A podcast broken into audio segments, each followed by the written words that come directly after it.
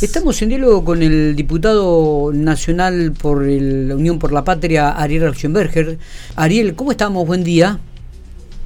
Hola Miguel, eh, buen día para vos, para toda la audiencia y para el equipo. Bueno, qué, qué caliente que está el ámbito de la política en este país. Eh, no dejan de surgir conflictos entre nación y las provincias tenemos varios temas para hablar, ¿no? Fondo fiduciario, incentivo docente, relación con diputados, relación con senadores, relación con las provincias patagónicas. ¿Por dónde querés empezar, Ariel? Realmente hay un popurrí impresionante. El abanico es tremendo. Sí, la verdad que desde el gobierno nacional no, no se cansan de, de atacar a las provincias, de atacar al, al federalismo de ver esto de, de con tal de llegar al déficit cero a costa de lo que sea, eh, sin importarle que está la gente atrás, ¿no? Porque creo que lo hablamos en alguna otra oportunidad. También es esto de atacar a las provincias o atacar a los gobernadores es desconocer que, que en el interior también vive gente, ¿no? Y no tener, creo que, idea o está mal asesorado, mal informado el presidente de cómo funciona un sistema democrático, cómo funciona eh, el federalismo en la Argentina donde hay tres niveles de gobierno, la nación, la provincia y los municipios, cada cual con responsabilidades, pero también con, con derechos, ¿no? Y, este, en este caso, lo que estamos viendo desde el orden nacional es un ataque permanente y a la quita, o sea, y una quita de derechos eh, a las provincias y a quienes habitan en ellas. Eh, ¿Qué pasa con el incentivo docente? Arrancamos por, por, por el financiamiento a la, a la educación. Bueno, este, me parece muy bien porque la educación tiene que ser una una prioridad este, si queremos ser un país que, que se desarrolle y que crezca. Y el gobierno nacional, lejos de aumentar el presupuesto educativo, este, primero que lo ha congelado porque prorrogó lo, que estaba previsto para el año 2023, o sea, no presentó un presupuesto para el año 2024, sino que prorrogó lo que estaba.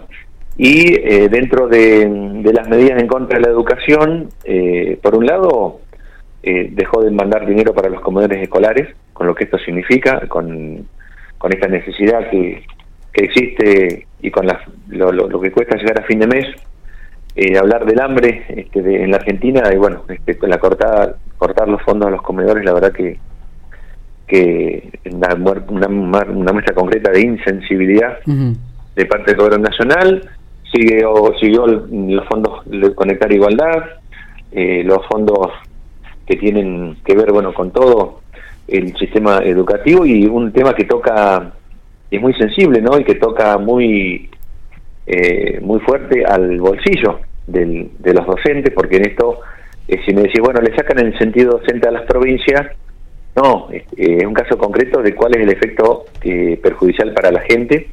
En este caso los docentes no porque significa que van a tener un descuento eh, es como si el, está, el gobierno nacional está reduciendo el sueldo en un 10%, que es aproximadamente lo que impacta el, incentivo docente en el bolsillo de cada docente. Esto lo hace con todas las provincias, con los docentes que viven en todas las provincias. Y cuando digo, eh, son todos los docentes porque no solamente los que están en la, en la, en la gestión pública, eh, sino que también el incentivo docente lo perciben quienes están en la gestión privada. O sea, esto ataca a toda la educación y es algo que venía del año 1998, Miguel, o sea, no es algo que se creó el año pasado para ganar una elección. Sí, sí, lo recuerdo. Esto, ¿me entendió? O sea, es algo, una lucha docente de mucho tiempo. La, carpa, blanca, surge con la carpa, blanca. Exactamente, que después de mucha lucha se, eh, se aprueba una ley. Esto está por una ley que, bueno, fijó eh, complementar, eh, un aporte complementario para el salario docente, donde el gobierno nacional tiene es corresponsable, junto con el provincial, de atender los salarios docentes. En este caso, desde Nación con el incentivo, es conocido como FONIT, ¿no?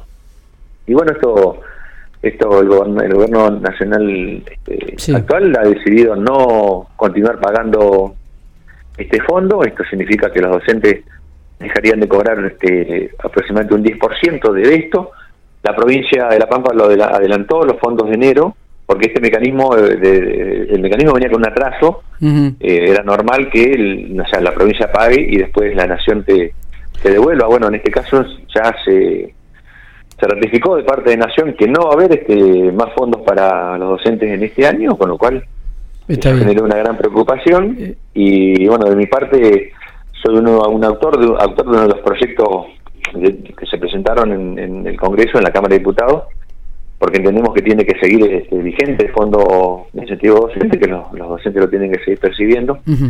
Por eso presentamos un proyecto para que siga este fondo y bueno, tenemos el acompañamiento de, 71 diputados más y también hay proyectos de otros bloques de, de la oposición, con lo cual, bueno, hemos tenido una reunión esta semana que pasó con los dirigentes de, de CETERA, con los representantes de los trabajadores de la educación, para que, bueno, para movilizar a partir del inicio de sesiones como prioridad este, este tema en la agenda legislativa. Eh, eh, Ariel, ¿cambia la, la, conformación, la percepción de, de la Cámara de Diputados a partir de ahora en relación, digo, a la, a la oposición con estos planteos del, del presidente Milei? Mira, este, Miguel, nosotros desde un primer momento, bueno, primero que mantuvimos la unidad en el bloque y, empezamos a, oponernos a todos estas, estos atropellos ¿no? que, se planteaban desde el gobierno nacional, desde el Ejecutivo, con un destrato y un desconocimiento de lo que es la división de poderes, pero que más que nada, más allá de que sea un destrato hacia nosotros, no hay problema, el tema es que están atropellando y destratando a la, a la, gente que nos, que nos dio la representación, o sea, porque nosotros somos quienes estén, o sea, salimos elegidos, o sea, surgimos el voto popular, lo mismo que el presidente o que los gobernadores, y bueno, lo que estamos haciendo es cumplir con ese mandato, ¿está? Ahora bien, el resto de la oposición, eh, en principio eh, apareció como dialoguista, pero desde el orden nacional le han estado atacando y tratando de, bueno, de con distintos calificativos eh, despectivos y bueno, y que, que agreden, ¿no? Han estado agrediendo a, los mismos diputados que a, pesar de ser la oposición los han querido acompañar. La verdad que no se entiende, porque en un momento que se tiene que se tienen que construir consensos, creo que el diálogo este, es el único camino, ¿no? Para para salir este, de esta situación en la que está la Argentina y bueno, el, el presidente lo que hace es todo lo contrario. Evidentemente, la estrategia es elegir un adversario. El adversario sería el Congreso eh, entonces el Congreso es el culpable de todos los males, pero lo que tiene que tener en cuenta el presidente es que la devaluación la aplicó él, no la aplicó el Congreso, las medidas de ajuste las aplicó él, no las aplica el Congreso, y tiene que, que gobernar en muchos casos con, leyes, porque hasta hasta cuándo va a seguir con los DNU. Está bien. Y hay leyes que requieren de, de, consenso y de mayorías, y para esas mayorías este, lo tienen que votar a las iniciativas que tenga el Ejecutivo, las mismas personas las cuales está, los está diciendo que son colmeros, que son nido de rata, o sea, la verdad que no se entiende. Creo que hay que dejar de agredir, el presidente tiene que dejar de agredir, tiene que empezar a dialogar, que que reflexione en algún momento, que entienda que es presidente y no que deje de tuitear, este, o sea, como te dije la otra vez, que tuitee menos y que gobierne más. Eh, Ariel, eh, un tema que involucra al Banco de la Pampa el tema de las sociedades anónimas, también algo que ha determinado desde Nación. Eh, me decías que están analizándolo con desde la Fiscalía del Estado esta postura de, del Banco de la Pampa de transformarla este, que, para que siga siendo mixta, ¿no? Entre un, una parte del Estado y, otra parte de lo privado. Claro, la concepción del, del presidente es que no tiene que haber nada estatal. Entonces, eso por supuesto que se conoce la realidad de cada provincia, ¿no? Porque fíjate que en, en una provincia como La Pampa, si nosotros no tuviéramos un banco como el provincial, donde hay una mayoría estatal, eh, ¿Para qué sirve nuestro banco? Para hacer tasa de referencia, para que no te cobren cualquier tasa de interés los bancos privados y a su vez también para usarlo de fomento eh, y apoyo a la, producción y a todos los sectores de la economía, ¿no? Bueno, el, en el DNU, eh, famoso este mega DNU que eh, está discutiéndose, ahora se ha quedado, por fin se designaron a crear la comisión bicameral y se está empezando a tratar a ver si se puede, se puede rechazar y darlo de baja porque tiene muchos efectos perjudiciales uno de los efectos que, negativos es que en ese DNU se deroga este, la ley de sociedad de economía mixta, lo cual significa que el Banco de la Pampa, que es hoy una sociedad de economía mixta, tiene que convertirse en una sociedad anónima, porque obligan, eh, o sea, obligan a que todas las sociedades este, sean anónimas, bueno, o, otras figuras societarias, pero no que tenga que haya participación estatal.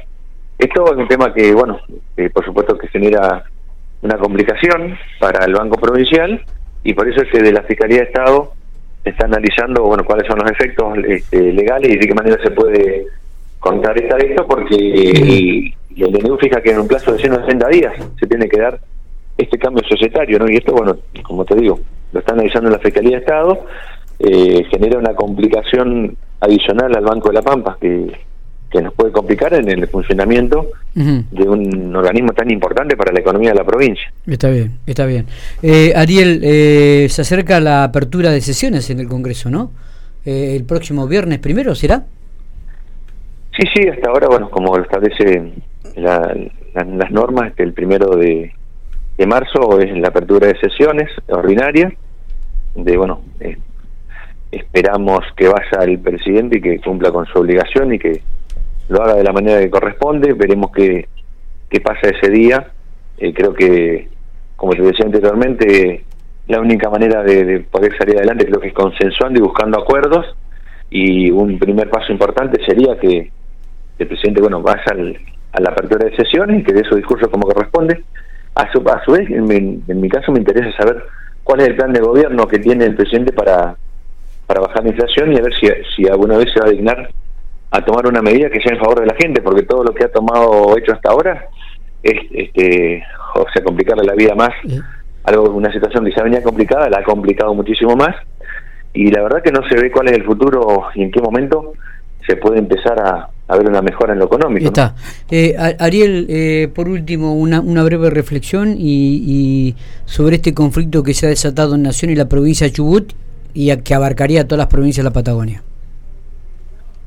Mira, este, Miguel, creo que más allá del caso puntual de Chubut, que creo que, bueno es algo muy grave, ¿no? Lo que está lo que está sucediendo con, con la provincia de Chubut, este, estamos hablando, fíjate, de un gobernador que le acompañó a través de sus diputados este, muchas medidas que el presidente Milei ha estado tomando y que incluso estaba dispuesto a votarle muchas cosas de lo que era la ley ONU eh, creo que más allá de eso, eh, en esto no de buscar los aliados, no de, lograr acuerdos, creo que es inadmisible que se dé este tipo de situaciones. Esto no le hace bien ni a la democracia, ni, ni a la Argentina, ni, ni a ninguna provincia. Y bueno, creo que, que tiene que, los gobernadores lo que están haciendo en este caso es defendiendo el federalismo, defendiendo este, ese, ese federalismo que tanto ha costado conseguir y tenemos un presidente que está mal informado mal asesorado o no conoce cuál es la realidad de la Argentina, ¿no? Y creo que, eso es lo que está llevando a esto y no se puede este, tratar a los gobernadores de la manera que lo está tratando. Yo creo que, que es momento de parar la pelota, de, mm, que desde el orden nacional se reflexione y, se logre un acuerdo, porque aparte la única manera creo que de poder este, dar respuesta a los problemas es con acuerdos y no atropellando de la manera que se está haciendo. Así que esto nuestros gobernadores han salido en defensa de las autonomías provinciales. Eso este, creo que es claro. Y a los, como te decía, los gobernadores también lo votó la gente. Y dentro de, y dentro de cada provincia hay, hay, hay pueblos que también tienen intendentes que lo votó la gente, más allá de los, de los colores políticos. Y que bueno, hay gente que está ahí, o sea, que vive en las provincias y que estamos necesitando los recursos que este señor este, los saca arbitrariamente sin ninguna justificación y con la excusa del déficit cero. Este, creo que no ese es el camino. Perfecto. Eh, gracias, Ariel, por estos minutos, ¿eh? muy amable. No, gracias a vos, Miguel, es que bueno, nos estaremos encontrando, que tengas buen día.